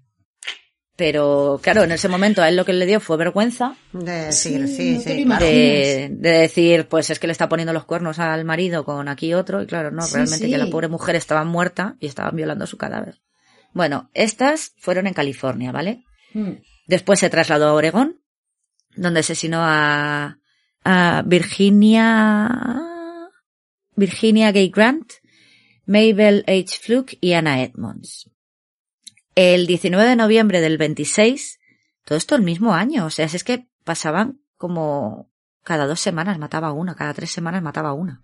Es alucinante. Bueno, el ritmo que llevaba. El aquí 19 de noviembre del 26 volvió a Burlingame, California, donde atacó a H.C. Murray, de 28 años y embarazada de 8 meses. Uf, Esta le estaba enseñando su casa, que estaba en venta. Él la vio, dijo, y casa en venta, porque él veía lo de habita- se alquila habitación y ahí iba, sí. como Miura. Menos mal que esta señora, Murray, dejó la puerta abierta y cuando el estrangulador la, la atacó, empezó a gritar y a defenderse, le arañó las manos y tal, y claro, el tío, como nunca se le resistían, se quedó un poco pillado y salió, y salió corriendo. Ya, entendemos que estará más joven, claro, ¿verdad? Si estás delante de una mujer 28 embarazada. años. Ajá, 28 vale. años. Sí, sí, sí. Que Vale. también es, llama la atención por eso, porque normalmente hemos dicho que eran eso, bueno, había de 40, de 50, de 60, Ujú. pero por lo general eran entre 50 y muchos 60. Y bueno, sobre, ella sobrevivió. O sea, Jolín, y también, malo, malo. vale, es joven, pero aún así, plantarle cara y defenderse estando embarazada de esa, ¿verdad? De ocho meses, De ocho imagínate el barrigón meses, que debía tener. De verdad, vaya, vaya, Sí, pues sí. sí que fue ahí una leona la tía, ¿eh? Uf. Sí, sí. Viva aquí la señora H.C. Murray. Eh, claro, después de este ataque, él salió por patas, se largó de California. No voy a ser, que, me, que claro, esta, esta sí que me puede identificar, porque esta sí que me ha visto. Claro. Se marchó al estado de Washington otra vez y ahí asesinó a Florence Monks y a Blanche Myers. En diciembre del 26, o sea, hemos dicho que esto era el 19 de noviembre, es que las mataba, te digo, una a la semana casi. De hecho, luego lo dijo cuando le pillaron. Solo mato mujeres los viernes. En... Sí. Menuda frase. Para el epitafio. Era un desgraciado. Ya. En diciembre del 26 ya estaba huyendo a través del país, ¿no? Dejó la costa oeste y se fue primero hacia Iowa y Missouri. Ahí acabó las vidas, con- ahí acabó con las vidas de la señora de John Brerard. A esta señora, en un primer momento, se pensó que era, que era un suicidio porque acababa de salir de un hospital psiquiátrico porque tenía depresión. Mm, vaya. Y la encontraron ahorcada con un pañuelo y en un primer momento dijeron, bueno, igual se ha suicidado, acaba de salir del psiquiátrico tal. Claro, cuando luego vieron que el cadáver había sido violado, Ujú. Uf. Pues. dijeron, ah, esto pues no. Va a ser que no. Mm. También mató a Bonnie Pace, que tenía 23 años. Mm, Otra Curioso vez una también. chica joven, sí. Mm. Y aquí lo peor de todo, mató a Germania Harpin y a su bebé de 8 meses, Robert. Ay, la madre que lo hizo. ¿Qué? No. Ella también tenía 28 años, como la otra que, que atacó. Sí. Pero bueno, ella la estranguló, la violó, modus operandi de siempre se la estranguló, primero la mató y luego violó el cadáver. Y después, él, este, él- No contento con eso, a la pobre eh, criatura. es que escuchó al bebé llorar, Ay, la leche. escuchó al bebé llorar, ¿y qué hizo? Le estranguló con su propio pañal, Oh, No. que de aquella eran los pañales de tela, y mató al bebé. bueno. Ya no me da pena el gilipollas este. ¿Ves? Ya no hay, ya no hay pena. Madre mía, Gemma, Eh, ya que hemos hablado aquí de animaliños, ¿eh? pero es que esto ya uf, me acaba de dejar el cuerpo descompuesto. Que cuando se hablan ya de niños, o sea, a ver, que toda víctima es una La desgracia. escena pues es, ya claro. Y también pobres viejas, Claro, pobres es señoras. cuando- Eh, me da igual una abuela Claro, o un todo el señor mundo, que pasaba ¿no? por allí, pero es que esto es como porque estaba llorando, o sea, esto estoy tan Sí. taladrado que es que ¿qué te ha hecho la pobre criatura? Que además ni te va a poder no va a poder decir nada. Es que es absurdo. Sí, porque, ¿qué es lo que dices? Normalmente, cuando entraba a las casas, las señoras, aunque no estuviesen solas, pues como el otro, el que trabajaba por la noche, él entraba, se cargaba a la señora que le enseñaba la habitación Sí. y luego se iba, aunque Sí, hubiese vecinos, sí. hubiese gente durmiendo allí en la casa, o la Claro. primera que mató que estaba el sobrino en casa, Sí, sí. y los otros inquilinos que tenían. No te, o sea, solo mataba a la señora y luego se iba, pero este pobre bebé tuvo la mala suerte de ponerse a llorar, lógico, normal, en un bebé de ocho meses, Por otra parte, Sí, le debió de dar un... y pues le, sí, Sí, pues Sí, lo cogió y lo, y lo estranguló con el, con el pañal. Madre de Dios. Bueno, Esto fue el 28 de diciembre, toma, Día de los Inocentes, por cierto. Por cierto. Eh, ya en 1927 ya le pillamos huyendo hacia el medio oeste y hacia la costa este, ¿vale? Sus víctimas aquí fueron Mary McConnell en, en Filadelfia, en Pensilvania. Eh, Jenny Randolph, esta fue en Buffalo, Nueva York. Fannie Mae en Detroit, Michigan. Eh, Maureen Athor- Attorthy, también en Detroit. Y Mary Cecilia Sietzma en Chicago, en Illinois. Después de estos asesinatos, claro, ya la, la, la policía ya sabía que el asesino andaba mm, viajando por el país. Y claro, ya se montó un dispositivo policial que hizo que Ferral o Nelson, como le queréis llamar, huyese a Canadá. Ah. Claro, él iba saltando, tú dices, ¿cómo viajaba? Si este tío no, no- no debía saber conducir. Bueno, era de esto que hacían Sí. mucho en los años 20, que saltaban en los trenes en marcha. Ah. en los vagones. Sí, sí, sí. Un método muy, Pues muy es- es- práctico de transporte. Hay que tener un poquito de agilidad, pero bueno. Sí. El método de, de- de transporte de los homeless, básicamente, era porque había mogollón de vagabundos de me subo al tren en marcha y tiquití, a correr y luego me bajo antes de que venga la poli, ¿no? Pues este, claro, el cabrón se recorrió el, eh, Estados Unidos de costa a costa y luego se subió un poquito más para el centro, ¿no? Y ya huyó a Canadá. Cortesía de los ferrocarriles. Sí, sí. Y ya por fin en Canadá cometió el crimen por el que ya le cazarían de una vez por todas. Hombre, que ya era hora. pues ya te digo, eh, ya iba siendo hora también, eh. Bueno, cometió varios, pero bueno, le, le pillaron ya por, por este, ¿vale? Porque una niña de 14 años, Lola Cowan, desapareció el 8 de junio de 1927 mientras iba, iba vendiendo flores de plástico por las casas, ¿no? Llamaba y, y vendía florecitas, no de papel, perdón, para sacarse un dinerillo, ¿no? Porque era, pues eso, de una familia pobre. Sí, criatura.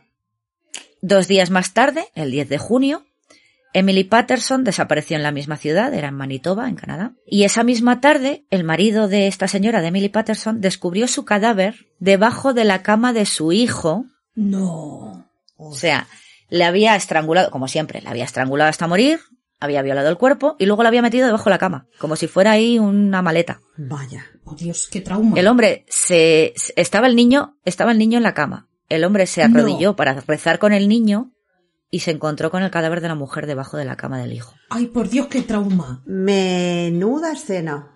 Vamos. Ay, por Dios. Pero espérate.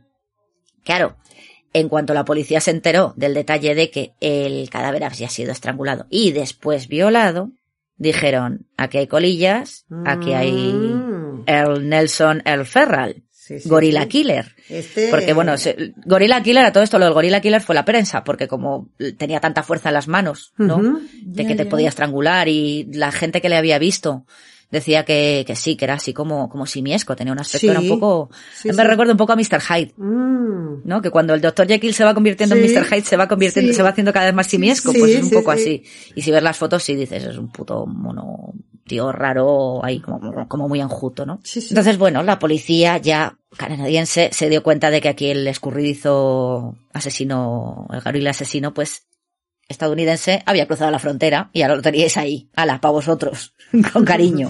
Y los canadienses ahí, como joder, ya están aquí los de Estados Unidos fastidiándola, como siempre. Claro, los pobres canadienses con sus cabecitas partidas, pues bueno, pues hicieron un despliegue policial inmenso.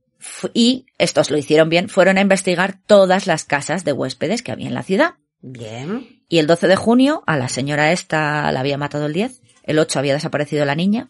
El 12 de junio, en la casa de huéspedes de la señora de August Hill, que era donde él se había estado quedando, encontraron el cadáver en descomposición de la pequeña Lola Cowan debajo de la cama que había sido la de Earl Nelson.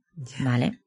El, el asesinato de Cowan es el más curioso, porque eh, sí que la había estrangulado y tal, pero luego, aparte de edad, que tenía 14 años, no, no tenía sesenta y tantos o cincuenta y tantos, Ya, sí. eh, que era mucho más joven que el resto de las víctimas, es que había desmembrado su cadáver Oh, tipo ya que el estripador, o sea, la había destripado, la había como medio desmembrado y la había como doblado o de tal forma, ¿sabes? Había hecho como un... para que cupiese debajo de la cama. Ay, la. Y Mm. lo mejor de todo es que después de matarla había dormido encima de la cama, o sea, él había dormido en la cama con el cadáver ahí debajo. Mm. qué desagradable es este tío. es que Yo sabéis que siempre... es una caja de sorpresas aquí el amigo, ¿eh? Madre Ya sabéis mía. que siempre os traigo lo mejorcito de lo mejorcito. sí, Hemos empezado con chancros sifilíticos y acabamos con esto. Desmembramiento, descuajeringamiento y luego me echo a dormir la siesta, como si tal cosa. Totalmente, la pobre niña descuajeringada. Ay, señor. Pero claro, Earl, otra cosa no, pero rápido era. Eh, rápido de correr, no de mental. Y ya había puesto pies en polvorosa. Entonces, claro, intentando volver loca a la policía, andaba viajando para atrás y para adelante por Canadá, en plan de voy para acá, luego vuelvo para el mismo pueblo, luego me voy para allá. Y pues eso, mm, se le, mm, se le vio, o sea, porque ya tenían foto, ya tenían la ident- o sea, la, la descripción, en plan, eh, buscamos a este tío wanted, ¿vale? Y, le vieron en, en Regina, en Saskatchewan, y en Boise Bane, Manitoba, bueno, como se diga. Ujú.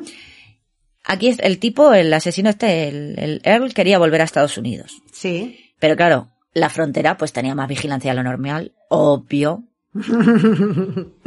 ¿Y qué intentó hacer? Pues lo que hemos dicho que había hecho siempre. Intentó subirse a un tren en marcha, Sí. aquí el modo del, de moda entre los sin techo, pero cometió un error fatal. Se subió al vagón justo, se subió justo al vagón que iba lleno de oficiales de policía No. para buscarle a él. Bueno, por fin, un momento de justicia poética, por favor, es que ya estaba tardando. Karma el is a puto... bitch. Sí, señor, el puto El karma. Houdini.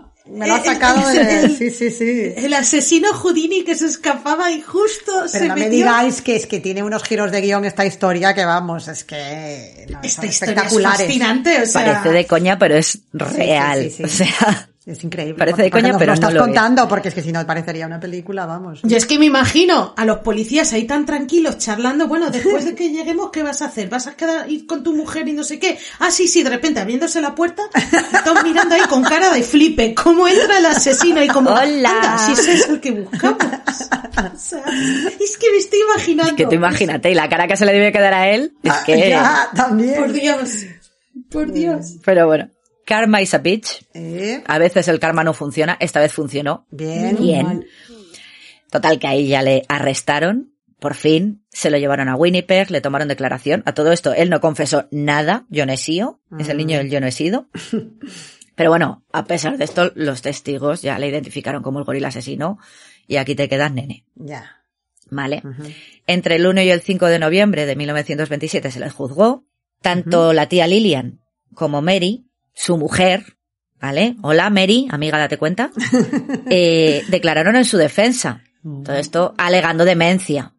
Porque, a ver, de la cabeza bien no estaba, está claro. Sí, No, bueno, pero, no, pero era necesario también, o sea, es como, bueno, Ya. en fin.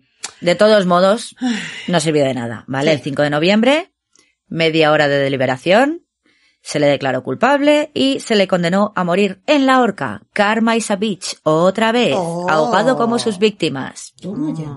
Mira, qué poético es todo. Sí, sí, sí. Y el 13 de enero de 1928, aquí Earl Leonard Ferral o Earl Leonard Nelson o el, ases- el gorila asesino, como le queréis llamar, el desgraciado este, murió ahorcado en la cárcel de Bogan Street en Winnipeg.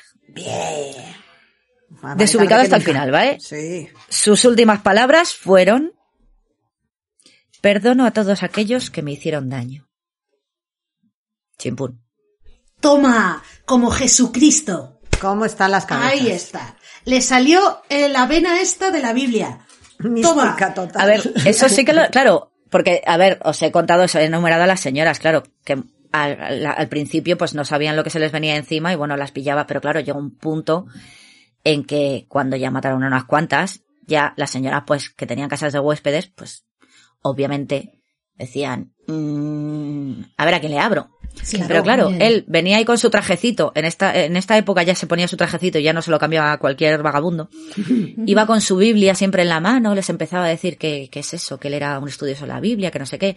Claro, las viejecillas caían. Mm, se las Y camelaba. cuando les decía, uy, mira que, claro, y les decía, muchas veces el cabrón para ahogarlas lo que decía es como, ay, me gustan mucho las florituras que tiene el techo. Y cuando miraban para arriba, tacatá, las cogía y las ahogaba.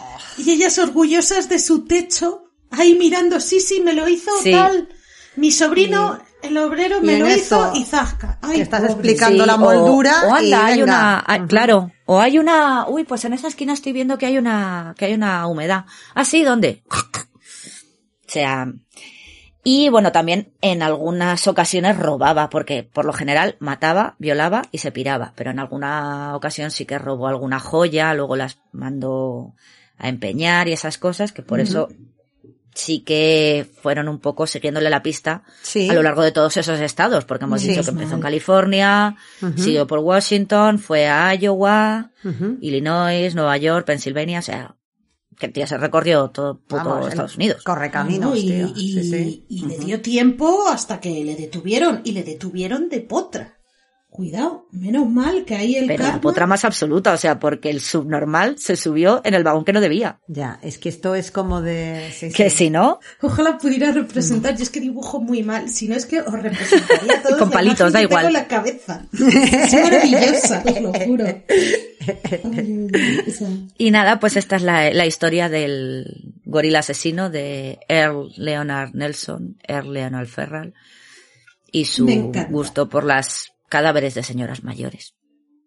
Solo mato los sé- viernes. No sé si tenéis algo que añadir.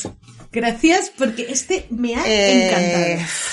O sea, pobres de las señoras, pobre la niña, pobre el bebé. Sí, o sea, el pero es que me ha todos. encantado este asesino. A ver, no, no me ha encantado. Sobre todo el final. Esta historia es ¿Cómo que- la han pillado? Sí, es Sí, que, es que el la recta final. es como incluso trepidante. Si no fuese por las muertes, es casi como una película de acción. Sí, realmente, sí sí. tiene todos los elementos ahí de, de intriga, ¿no? La policía pisándole los talones. El otro el escapando, ¿no? Yo me imagino a, atrás, sí, a un. Leonardo DiCaprio feo escapando de Tom Hanks, ¿no? Como No, pobre, pobre. DiCaprio, ¿eh? de verdad. O sea, DiCaprio no me parece guapo, pero tampoco es para llamarle eso, ¿eh? De Pero verdad, es DiCaprio pobrecito. y seguro que él haría el papel genial. Interesante esto que, que dice, vea, ¿a, ¿a quién ves interpretándolo en una película? Pues yo es que le veo... Ostras. Es que Jack Nicholson ya está muy mayor, pero de joven le pones ahí unos prótesis y sería genial. Tendría que ser un tío bruto. A ver, se me ha Mm. ocurrido alguien, pero no porque me gusta físicamente, Benicio del Toro. No, más Pero a mí grande. es que Benicio me Ah, pone muy mala. A mí Benicio me sí, pone muy pues, mala, muy pero por lo que cuentas, eh, sí, no, creo que sí, quedaría el perfil. No, ¿sabéis Sí, qué sí, actor sí. sería per- perfecto? Es que no me Tom acuerdo Hardy. cómo se llama. A ver, es... Tom Hardy me, da- es- me va, fíjate. No, es una... También un es como actor- muy bruto. Me va, me va, me va. Vale, hay un actor que yo la primera vez que le vi era súper pequeña, aparte, eh, eh, en una película francesa, que es La ciudad de los niños perdidos, y es Ron, Perl- Ron Perlman. Sí, sería perfecto este hombre. Ah, el del nombre de la rosa. sí, sí, sí. Yo a Ron Perlman, fíjate que no, me parece demasiado grande. Pero bruto. O sea, tiene la cara de bruto perfecta. Sí, o el ¿Este de... no era la bestia en una serie Sí. o algo así? Sí, Sí, eh, sí, sí. era Hellboy. Hacía de demonio Mm, negro. También, o sea, claro, claro, claro, claro, es verdad. Y- En todas, en- yo creo que salen todas las de Jean-Pierre Genet o en casi todas. Sí, en casi todas. O sea, y yo no, fíjate, se- se- ahora se me ha ocurrido eh, Mary Poppins, el que hacía de Henry retrato de un asesino. ¿Cómo se llama ese hombre? Mary Poppins en Guardianes de la Galaxia. Eh, que es- ah, ¿cómo sí, se llama? vale, es que has dicho Que Mary Poppins y yo algo- me, me está imaginando a Dick Van Dyke, ¿no? En plan de, y eso, pues, Van- Ese con diagnóstico asesinato ya ya, está, tiene. ya, Ese- se le muere ese- mucho, o sea, ese. ese que haga el, el doctor Rogers. De- de- sí, sí, sí, sí, de tontito. Sí, a ver, Pues fíjate, estoy viendo la foto de Wikipedia y, y es que no sé, fíjate que me está queriendo recordar a alguien y ahora no me... Es que habéis dicho estos nombres y ahora tengo la cabeza ahí. Pero bueno, dinos, eh, dinos, cuéntanos. La, recomenda- la recomendación, bueno, los libros, como siempre, sobre él, Gorilla Killer, True Story of Betrayal, Brutality and Butchery, como le gusta a este hombre poner esos nombres tan eh, eh, aliterativos. Aliteración. Alitera- Sí, ya. eh, Con aliteración. De Ryan Green, que me he leído un tropocientos, y estos son los que tenéis en Kindle Unlimited gratis. Y Bestial, The Savage, Savage Trail of a True American Monster de Harold Schechter, que este también es muy bueno escribiendo True Crime. Por desgracia en inglés, ya sabéis. Editoriales españolas, por favor, traducid libros de esto y traducidlos bien o contratarnos. y que pasen un corrector, Y lo traducimos Sí, nosotros. muy importante. tanto es. ortotipográfico como de estilo, por favor, editoriales. Haced las cosas bien. Aquí Y tienes a luego- un grupo de expertas en lenguas. Sí. No es por De nada. hecho, Sigue, por favor. dos, dos traductoras y, Puedes. No vamos a dar más detalles de quién es quién, pero somos expertas en Y dos lenguas. profesoras de español. Y bueno, en fin. Esto parece el quién es quién. Sí, aquí somos, eh, somos polivalentes Sí. todas. Y he dicho lo de, porque no lo he mencionado antes, pero te he dicho lo de la, lo de que robaba las joyas y luego las vendía porque a María, la recomendación que dicen que se inspiró en él para hacer la película La sombra de una duda en 1943, Alfred de- Hitchcock. Anda, no me digas. Sí, que es el tío. Ese era, ese era Joseph Cotten, ¿no? Era Joseph Cotten, el prota, ¿no? Sí. Si no estoy yo que llega el tío y le regala unas joyas Sí, a la sí, sobrina y de dónde los saca y era un sí. mataviejas, básicamente, ¿no? Sí, Total, Sí. es verdad que la sobrina está como súper en- en- entusiasmada y alucinada con el tío, lo idolatra, lo tiene ahí como un pedestal y luego, bueno, no vamos a spoilear, pero bueno. básicamente, pero vamos, que sí. Ya os podéis imaginar por dónde va la historia. Sí, Ostras, sí, se han- pues, sí, se han- recomendación. Sí, se han inspirado en porque ese. Se han inspirado en él. La, claro, claro. Pues fíjate esta que la tengo, pero como de hace mogollón. Hombre, Joseph Cotton era bastante más normal. Sí, que la, hace mogollón que la vi, pues fíjate, la, como, como dicen los cursis, la voy a revisitar. Sí, tengo ganas de hacer otro ciclo. Yo uso mucho lo de revidear, pero es, eso creo que es de la naranja mecánica. Sí. Ah, eso suena muy, sí. Sí, Suena muy a Alex del Arch, pero bueno. total. Y pues nada, poco más. No sé si tenéis alguna mm, pregunta más sobre el Ha gorila. estado su súper bien, la verdad es que me ha gustado bastante este hombre. La verdad, o sea, Vamos a decir un poco lo, de, lo que hemos dicho en otras ocasiones, por ejemplo, que antes que has mencionado Verdela. Eh, claro, es que son muchos y la, no da la vida y se nos acumula la plancha, pero eh, me sorprende que siendo uno de los primeros, y no el primero, que era serial killer y con motivación sexual y, y con esa brutalidad y todo, que no tenga más chicha cinematográfica, ¿no? Hay, hay un personaje ahí para, para hacer más es cositas. verdad, no porque sé. es muy Sí. interesante para hacer algo sobre él. Y aparte es eso, toda la trayectoria, las fugas, la, la manera de escapar, momento lo Houdini, psiquiátrico, la guerra. Es que aquí tienes una saga, tío. Es que te, te hacen una miniserie, vamos, yo estoy viendo ya. Sí, Sí. pues yo no he encontrado ninguna película más allá de esto de, de, de la de Hitchcock. la inspiración para- Inspiración, sí, ujú. como volvemos a decir, no es un biopic aquí de, de Lear. Y, y sí, o sea, mencionado y tal, pero ningún documental ni nada, no he, no he encontrado nada, la verdad. Pues da O sea, peli, ¿eh? O sea, Y es lo que dices, es sí. el, según el autor del, del segundo libro que he recomendado, es el primer asesino en serie con motivación sexual Claro. de Estados Unidos. Es que es parte de la historia. Muy interesante. Porque tenemos la historia de. H.H. Holmes o tenemos a tal, pero realmente Sí. que, se, que fuera verdad, que sepamos Que exacto, exacto. positivamente claro, que ha sido él, es este tipo en los años 20. Sí, sí, Bueno, sí. y el torso, no, el torso fue después, o sea que sí, este es el primero. Este se lleva la, la Porque palma. es muy interesante todo, la, su gran capacidad de escapismo, eh, las vueltas que le dio a la policía hasta que le atraparon por la fortuna de la policía, Por- o sea, que fue todo karma. casualidad, o sea, no fue ni Sí, sí, siquiera por una chiripa ¿Verdad pura. que sí? O sea, Sí, sí, sí, es verdad sí, que la policía totalmente. ya por fin supo centrarse en lo de los trenes y tal, pero ostras, o sea, es que es, es toda para película. Pero bueno, nada, Sí, si ¿no? Y- la infancia, esto de- o director nos escucha, ya sabe. Esto ya, el caso de ah, nace no se hacen, este ya nació con, porque hemos dicho lo la de la verdad es que sífilis, transmisión vertical de sífilis y de alcoholismo, yo creo que algo tuvo que ver. Abuela súper ultra venía de católica de, las malas, de estas de zasca zasca, de te doy con la Biblia, pero literal. Ult- ultra, ultra cristiana, porque era pentecostal, pero bueno, me da igual. Sí, ultra Lo mismo me da que me da lo mismo. Nada de amor. Sí. La madre que se escapa. religiosa. El pa- bueno, bueno, bueno, bueno, bueno, bueno, bueno. O sea, es- Padre o sea, alcohólico, sifilítico. Te pego la sífilis, te dejo embarazada. Sí. Mm, Y luego, pues eso, el niño debió de nacer con algo. Algo y Sí. tal. Luego el accidente. Sí, porque muy normal no era. No, no, las cosas que hacía era, eh, pues ese chaval algo había y, y bueno, eran los años 20, a ver, eh, pues cosas que no se conocerían, cosas que la Sí, gente es pensaría que... pensarían, no, es que el niño es tontito, no pensarían en aquella época. A ver, una cosa que me Ba-. Bastante tenías con que los niños no se te murieran en el parto de tuberculosis o de vete tú a saber qué, y ya si tiraban para adelante, pues alegría ya. Mm. Por eso. Pues mira, lo, que- mira el que es- en este caso la naturaleza no fue sabia. No, lo que estaba pensando es que en ningún momento, o sea, era rarito, pero lo que dices, una discapacidad mental No, pero un tampoco autismo. tenía. Pero Sí, eso sí.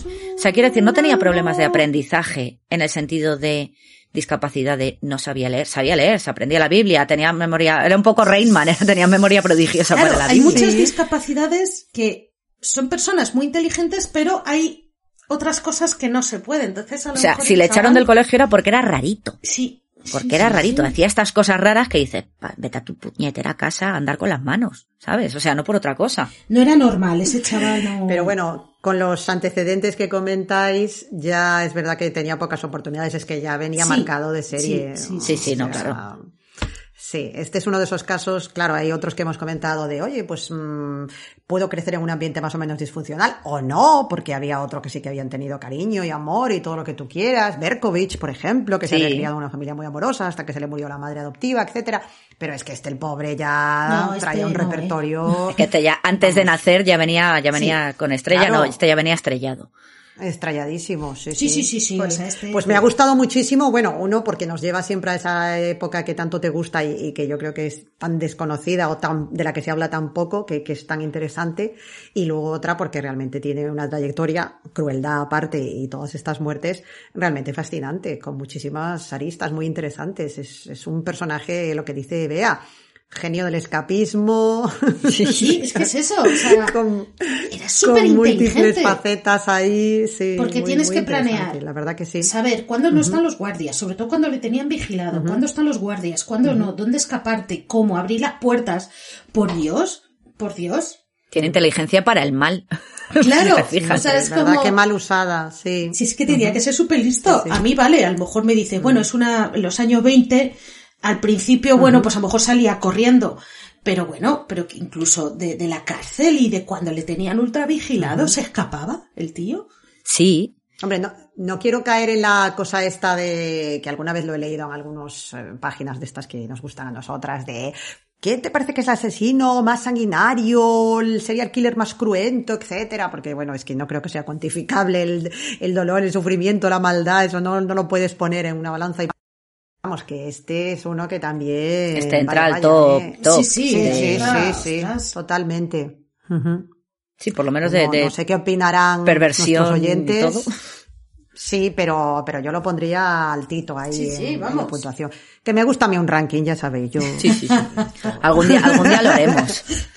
Pues sí, es verdad. Es Pero bueno, verdad, yo- porque ya tenemos una buena conexión. Selecciona tu asesino o asesina favorito, selecciona tu método ¿Eh? favorito, algo así, en plan de... Más Algo así. Pues mira, lo vamos, lo vamos dejando caer Pues sí. porque no digo nada, pero bueno, ahí lo dejo, ¿no, Sí, chicas? sí. No Pero bueno, cambiemos la palabra Vale. favorito por interesante, ¿vale? No digáis favorito nunca, oyentes. Ya, que pueden eso- pensar eso mal. bueno, eh, obviamente, por Pero yo después, supuestísimo. yo vamos, después sí, de lo de Jeffrey Dahmer de la semana pasada, a mí ya me, la- ya me da igual todo. pero, bueno, pero ahora tienes la opinión que... de la experta y ya queda la cosa, digamos. Sí, sí, ya me he quedado más tranquila. Científicamente, exacta. tienes el marchamo científico ahí ya. Sí, lo aprueba el iPhone. Y lo podemos hacer por, por década, eso sí. Porque si no, vamos a que- mezclar aquí a churras con merinas, al gorila con Ted Bundy, no, plan. No, no, claro, sí, sí, sí. no Aunque en lo los, en los mismo, 20 y en los sí. 30 tenemos cada uno que yo creo que son los peores Nada, que hemos tenido, ¿eh? Elegidme a Pues mis no. envenenadores. No. Oyentes, ni caso. Sí, si me dices un Ayumi. Peter Curten, compáramelo con Iván Milat, o sea, Ya. que... mm, ¿Qué te gusta más? Mm, ¿Sabes? Hombre, para mí no eran asesinos ¿Esto en eres, de serie, papá o de mamá? Los, los japoneses que torturaron durante varios días a la chica lo Es que es en eso, ranking, es ¿eh? que... Hombre, Claro, claro. luego está una cuestión interesante, que a veces es- estamos hablando de cantidad, pero luego a lo mejor puede haber, pues eso, casos como el de la pobre Yunko, en el que una sola víctima es una atrocidad completamente impensable. Claro, es que ya con solo esta chica, yo ya metía a estos en el ranking. Y les subía Es que habría que separar. y les pondría por encima que otros de otros asesinos Sí, en estoy serie. de acuerdo con Gemma. Habría Sí. que separar que tengas, que tengas a lo mejor, por ejemplo, pues la desviación de violación, ya sea pre o Ujú. pomor- postmortem, o Sí. porque, vamos a ver, Berkovitz te pegaba un tiro y echa a correr. Mm. Sí, O sea, Berkovitz realmente no te hacía nada, más que pegarte un tiro en la cabeza. Pero quiero decir, sí. Era Sí, rápido sí, sí, e indoloro. Mientras que los Sí. cabrones de Junko Furuta, Era todo. era lo que todo. sufrió esa chica, Ne- Lo de que no está todo, escrito. o sea, esa chica. entonces no, Claro. no puedes, no puedes comparar a Berkovitz por mucha gente que se cargase No. con estos Sí. cuatro o cinco desgraciados, Sí. que no me acuerdo cuántos eran. Un tema interesante sí, sí. para, para la gente, yo creo que más, a- más adelante. Y no es lo mismo. hacerlo. Claro, no es lo mismo la tortura que sufrió Yonko Furuta que estas pobres señoras que al fin y al cabo las estranguló, pero bueno, una vez que las violó ya estaban muertas. Sí, que a lo mejor Sí. un asesino o que viola a las No es lo mismo antes. el tema necrofilia Claro. que, que un Claro, Iván de la al vida. final están muertos, pero claro, no es lo mismo que a lo mejor un asesino. Que no lo estoy justificando, pero oye, no, te enteras. No, no, para nada, pero. No, a claro. mí que hagan con, que lo que quieran con mi cadáver. Yo ya no me voy a Ya, enterar. una, Pero una vez bueno. que ya no sientes ni padeces, pues oye, sí. Pero mira. bueno, ya lo veremos. Eso es algo que vamos a, a estudiar para más adelante y, y que vamos. Oye, vamos a ver. Para Sí, más sí, lo adelante. dejamos ahí. Que tenemos que pensar muchas cositas y hacer Sí. muchos planes, ¿eh? Eso es. Mm, Así que. Me gusta que los, que los planes salgan bien. Salgan bien. Qué bueno. que muchísimas gracias y, y que está súper bien este. Me gusta mucho. ¿eh? Yo Gracias me voy a ir a la cama dándole vueltas al actor, porque os juro que ha sido buscar la foto, ver en Wikipedia y digo, mm, me está viniendo alguien en la cabeza, pero todavía no me ha terminado de llegar ahí la onda expansiva. Sí, está entrando, no está entrando. no sé. Yo me voy a la cama pensando en que vueltas. nunca voy a alquilar ninguna de mis habitaciones. Gracias. Por mucha Biblia que traigan debajo del brazo. Me Ven a tu payaso de cristal y salen corriendo, tranquila. Ay. Pues sí, muchísimas gracias, Gema. Eh, me falta escuchar el, el comienzo, pero bueno, ya con lo que Ya me habéis contado ya me puedo hacer una idea. Luego ya lo, lo veré todo ya, o mejor dicho, lo escucharé todo ya completito y editado. Gentileza, como siempre, nuestro técnico de sonido, que, dicho sea de paso, hace auténticas virguerías y lo deja No. todo maravilloso. La verdad es que sí hay algunas cositas que, ostras, que ha hecho que telita, ¿eh? Que Sí, sí, telita, sí, sí. que nos ha Esto salvado lo el tenemos culo, guardado natural. ahí para, para un día de, de, de las tomas falsas. Sí, sí. Pobrecito, que nunca nos acordamos de él. We love you. Por eso, No, no, te preocupes eh, que te haremos mucho. bizcochos. Sí. Bueno, sí, yo haré bizcochos, no te preocupes. Mejor no, mejor tú no. Soy peligrosa, pero no Pues- las hago nada. cuidado. Dorotea, Que te- aléjate que- de la cocina. Que te sale muy bien, pero yo ya no me fío. Que conste que cocino muy bien, soy muy buena cocinera, sí, pero es doy que fe. tienes un accidente y ya te llaman envenenadora. Joder. Matas un gato y te llaman matagatos, querida. Es lo que Cría hay. fama y échate a dormir. Ya ves, es lo que hay. Yo le seguiré mandando quejiños siempre que quiera y entonces nos, nos dejará siempre maravillosamente, como, como no podía ser de otra manera. Bueno, chicas, pues, lo dicho, un Pues placer. nada, muchas gracias a vosotras. Y la Sí. semana que viene eh, tenemos Más. otra cosa diferente. Por favor, dilo de la cena de picoteo, que, que me muero como lo dices tú. que hace mucha gracia. La cena de picoteo. Mira, perdón, esto ya fuera de, fuera de programa. A mí me llega mi amigo francés y me invita a la mierda de queso esa y le mando a tomar por culo. Que a mí me gusta, pero coño, que lo tenemos en Pero España. Hijo de puta. mola mucho. Eh, allí tienen mucho. quesos muy buenos, pero es verdad que aquí tenemos buenísimos igual y- o mejor. Pero que yo me dejo que me inviten, ¿eh? Que yo cuando voy a casa de aquí de... de Pero otra de marca, por lo menos. Pero yo, no, me, por no, no me ponen presi... No, no, no, no. Ah, yo no me vale, ponen vale. president, ¿eh? A mí, No. que no te No, pueda, no. yo qué sé, yo por lo menos, aunque sea lo mismo, pongo una marca española. Si me viene un extranjero. Claro, para no, no, yo, y yo si os invito, pues os voy a traer, claro que sí, os voy a traer una Pero en un tortilla, os voy a traer un queso claro, del país, pero no una mierda de, de untar. Digo, ¿qué quieres? Un puto cutre. Es que las vistas la- al- el, el apartamento con vistas a la Torre Eiffel, pues no te da más que para el presidente. Claro, estás pagando una mierda de apartamento que debe costar un pulmón. Hijo de puta, Por eso. me- sacas president. Bueno, y también Vino los de- otros que viven en la casa de al lado, coño, llevad un vino o algo. Tacaños de mierda. Vale, es que no son franceses. A ver, es que- Bueno, chicas, que se nos vaya con el presidente. La semana que viene más. Vale. Eso. La semana que viene más. besito. Tengo aquí a, a Greta saltándome, que está Sí. como loca, o sea que le tengo que dar de cenar. Doy yo a estas. Y la semana que viene más. Eso. Bueno, pues nada, oye. un pico muy grande y nos vemos Que pasadlo muy bien. y nos escuchamos. Vale. Nos escuchamos. Que lo paséis fenomenal. Muchas gracias, como siempre, por estar ahí, por seguirnos en las redes, por dejar vuestros comentarios, vuestras sugerencias. Nos encanta, nos encanta. Así que nos escuchamos la semana que viene. Eso. Besito. Chao.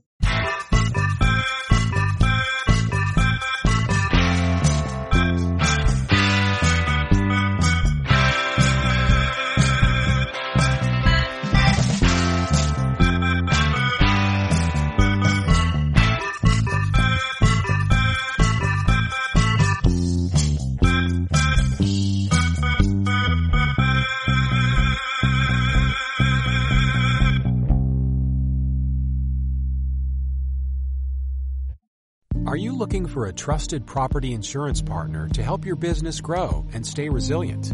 FM Global uses science, data, and research to help you make informed decisions. By working together, FM Global can help you grow your company with confidence and deliver the protection and expertise you need to thrive. We're also here to help you navigate the complex world of ESG. We'll work with you to identify and mitigate risks related to natural disasters and offer solutions that contribute to a more sustainable future. Let's prepare to prosper.